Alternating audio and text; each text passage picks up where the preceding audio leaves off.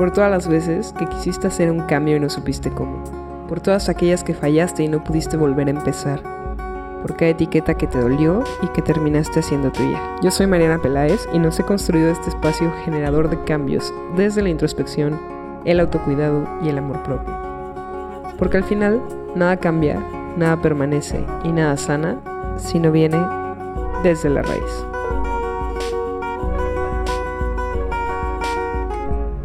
Bienvenidos, bienvenidas y bienvenides a esta nueva temporada de Desde la Raíz. Como tú ya sabes, yo soy Mariana Peláez, psicóloga de formación, especialista en psiconutrición y psicología del deporte. Y hoy, la verdad es que estoy muy feliz de empezar este nuevo capítulo, esta nueva temporada de este podcast, porque viene con todo. Como ya te diste cuenta, estamos estrenando un intro, el cual quiero agradecer profundamente a una amiga de hace muchísimos años y una persona muy especial en mi vida, Andrea Lapuente, por este hermosísimo trabajo que hizo. Y porque la vida me sigue confirmando que nunca conoces a nadie por casualidad. Hoy está aquí grabando conmigo un buen amigo de hace muchos años que está haciendo que esto llegue a ti de una forma mucho, mucho mejor y con más calidad. Y mucho ojo porque vienen sorpresas increíbles en YouTube y otras plataformas para alcanzar más gente con este mensaje que les permita generar cambios desde la raíz. Y hablando de cambios, quise empezar esta nueva temporada con un tema que siento que a veces queda muy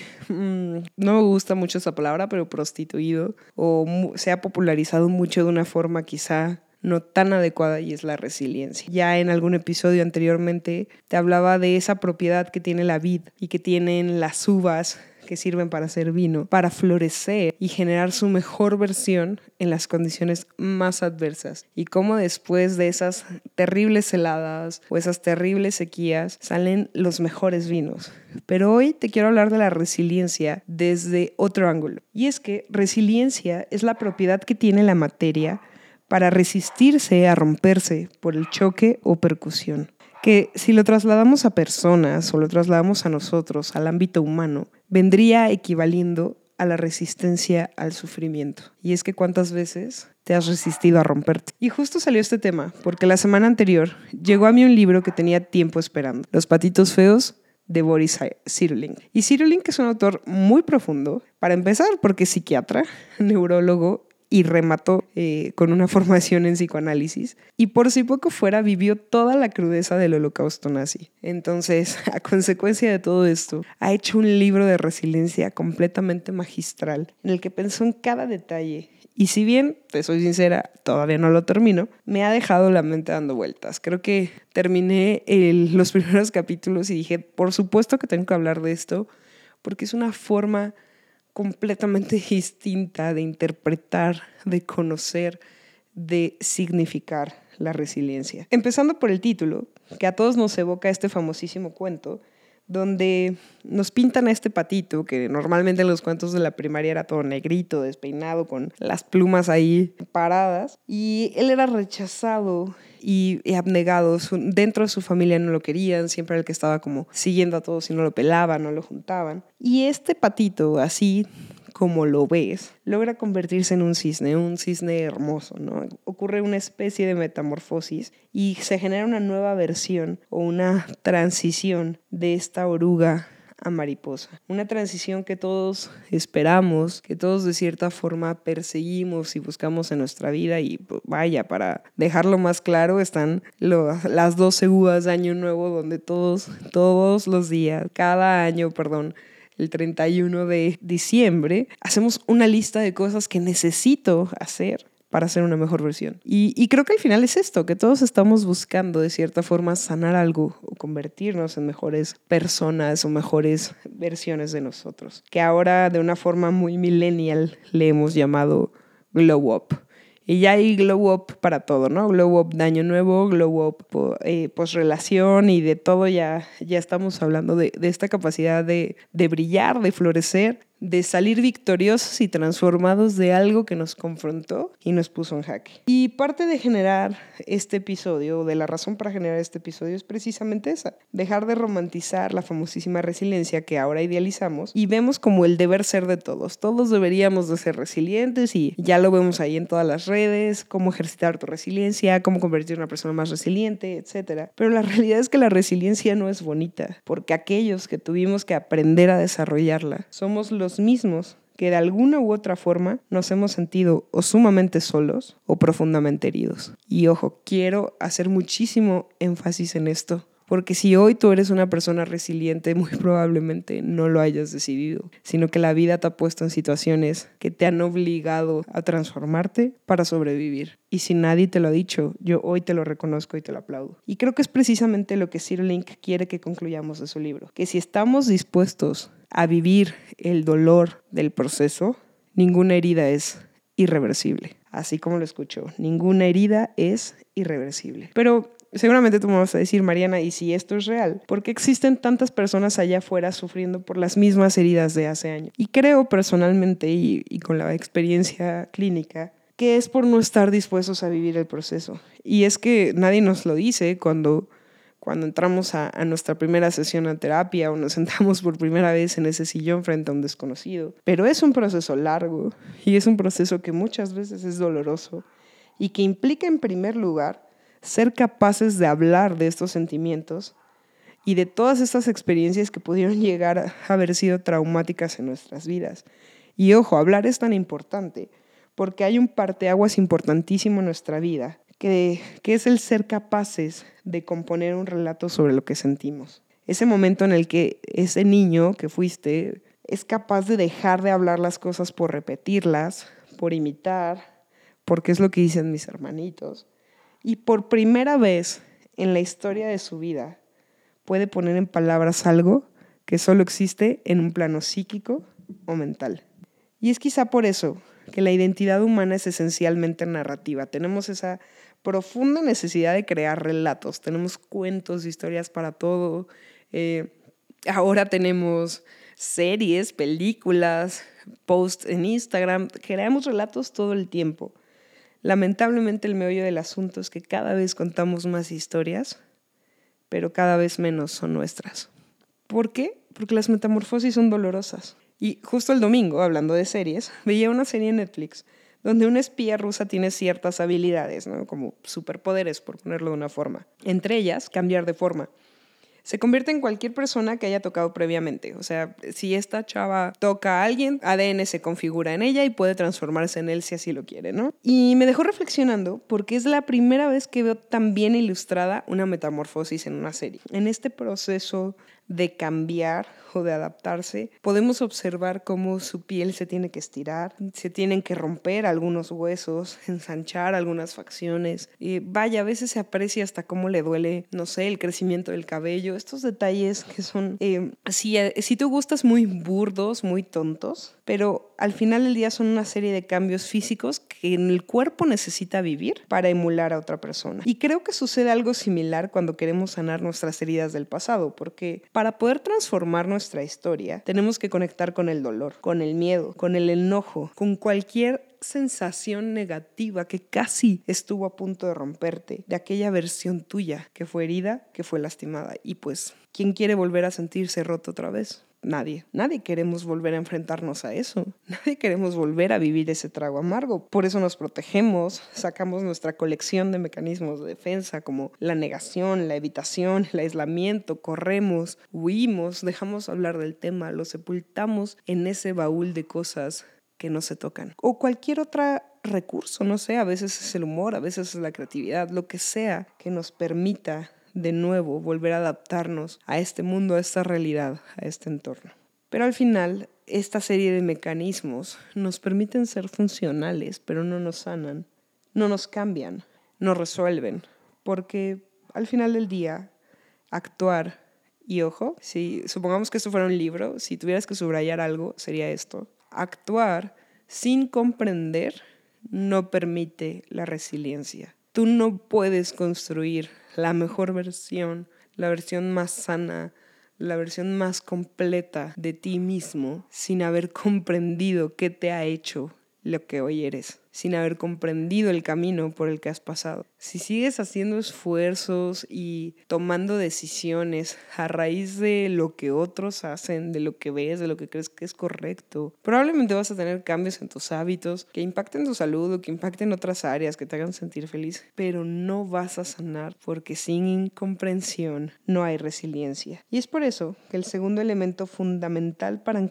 alcanzar nuestra versión de cisne es entender la naturaleza de lo que nos hirió, la naturaleza del trauma y cómo se desarrolló. Boris menciona um, una serie de casos clínicos a lo largo del libro. Creo que si tuviéramos que definirlo de, de alguna forma, este libro se trata de eso, de una serie de, o una compilación de casos de sus pacientes, la mayoría de ellos pediátricos o paido, porque en psiquiatría le, le llamamos psiquiatría y, em, y cómo se generó el trauma en ellos y cómo lo viven en la adolescencia, cómo lo viven en la adultez, ¿no? Entonces, algo similar sucede con nosotros, ¿no? Eso es lo que hace un terapeuta, es lo que hace un psiquiatra, pero nosotros no podemos sanar una herida o sanar un trauma si no entendemos la naturaleza del mismo. Y sobre todo, si no entendemos cómo se desarrolló. Creo que es la razón por la que este autor nos menciona todos estos casos, porque nadie, eh, independientemente de que la herida tenga como la misma base, como la violenta, la violencia, no todas las heridas se viven igual. No tiene el mismo impacto la violencia cuando viene de un extraño a que cuando viene de un familiar, por ejemplo. Y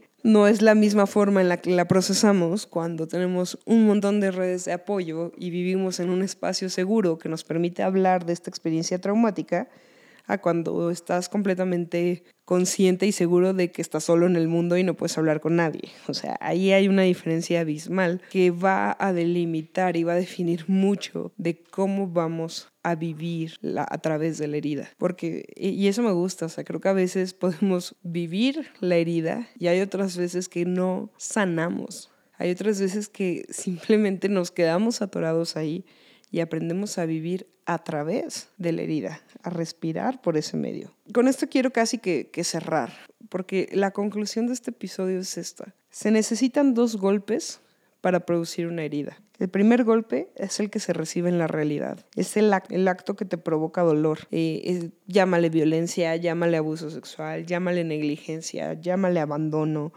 eh, llámale carencias, llámale esta pobreza, esta necesidad de vivir en modo supervivencia la que sea que sea tu herida de la infancia. Ese es el primer golpe, el hecho como tal. Pero el segundo es el que se encaja en la forma en la que interpretamos la realidad. Este segundo golpe, el que transforma ese dolor en sufrimiento, es este segundo golpe en el que ya no se trata del acto, sino del reconocer, del procesar, del entender que he sido humillado, que he sido lastimado, que he sido abandonado, cualquiera que sea la etiqueta que más te defina. Es este segundo golpe el que marca cómo te vas a relacionar, cómo vas a interactuar, cómo vas a interpretar la vida y los afectos a partir de ese momento. Y tal como lo dice el autor, para curar el primer golpe es preciso que mi cuerpo y mi memoria consigan realizar una lenta, y destaco, muy lenta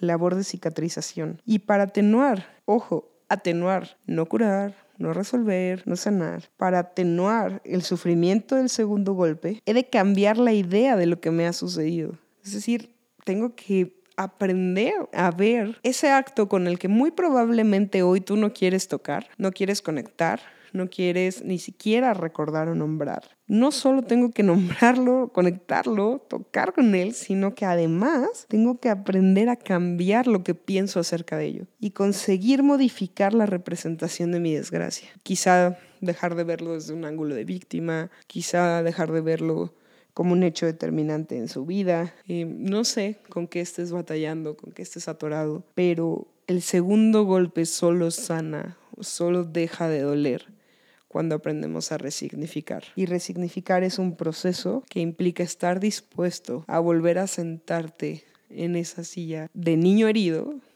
conectar con lo que pasó y desmenuzarlo y aprender a analizarlo para transformarlo. Cuando un niño abusado, cuando cualquier niño que haya sufrido violencia logra resignificar lo que vivió y ponerse ante ellos en una posición diferente a la de la víctima, es mucho más probable que despierte sentimientos de solidaridad y de empatía a su alrededor. ¿Qué quiere decir esto? Que el día que tú entiendas el por qué, o bueno, el para qué de tu historia de vida y resignifiques ese dolor, más allá del por qué a mí, y es que habiendo tantas personas, y es que por qué Dios no me quiere, etcétera, bla, bla, bla, y te quites todas esas etiquetas de víctima y de pobrecito de mí, vas a salir siendo una mejor persona y no solo para ti, para los otros.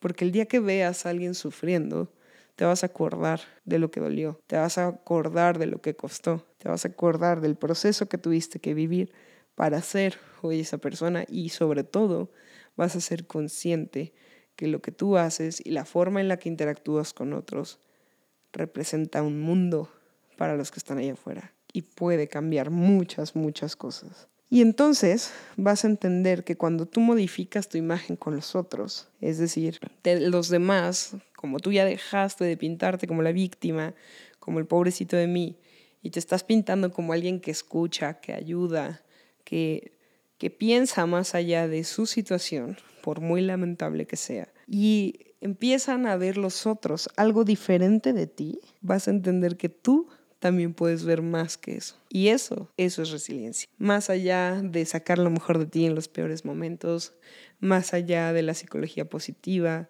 más allá de ver las cosas desde una buena óptica, resiliencia es la capacidad de modificar la forma en la que te ves y de modificar las etiquetas que te ha puesto tu historia. Porque nada duele para siempre y porque ninguna tormenta es eterna y las heridas son reversibles siempre y cuando se entiendan, se comprendan y se trabajen desde la raíz. Y con esto damos por inaugurada la segunda temporada de este podcast, que espero siga llenándote y siga dándote un mensaje que te inyecte de pilas para generar cambios y trabajar esas cosas que a lo mejor has dejado en stand-by mucho tiempo, pero que sabes que te están haciendo ruido, sabes que te están doliendo Sabes que son esas bolitas de nieve que a veces dejamos en segundo plano y cuando menos nos damos cuenta se presentan en forma de ansiedad, de depresión, de miedos. Yo soy Mariana Peláez, ya sabes, tienes mis redes, si te gustó este episodio, tu feedback es lo que de verdad hace que sigamos haciendo esto y que nos motive siempre para mejorar. ¿De qué te gustaría que habláramos? ¿De qué quieres saber más? Estoy súper, súper al pendiente de escucharlo siempre y de verdad yo conecto con ustedes a través de esta tecnología de una forma muy, muy bonita. Muchísimas gracias por estar aquí, gracias por escucharnos y te vemos en la próxima.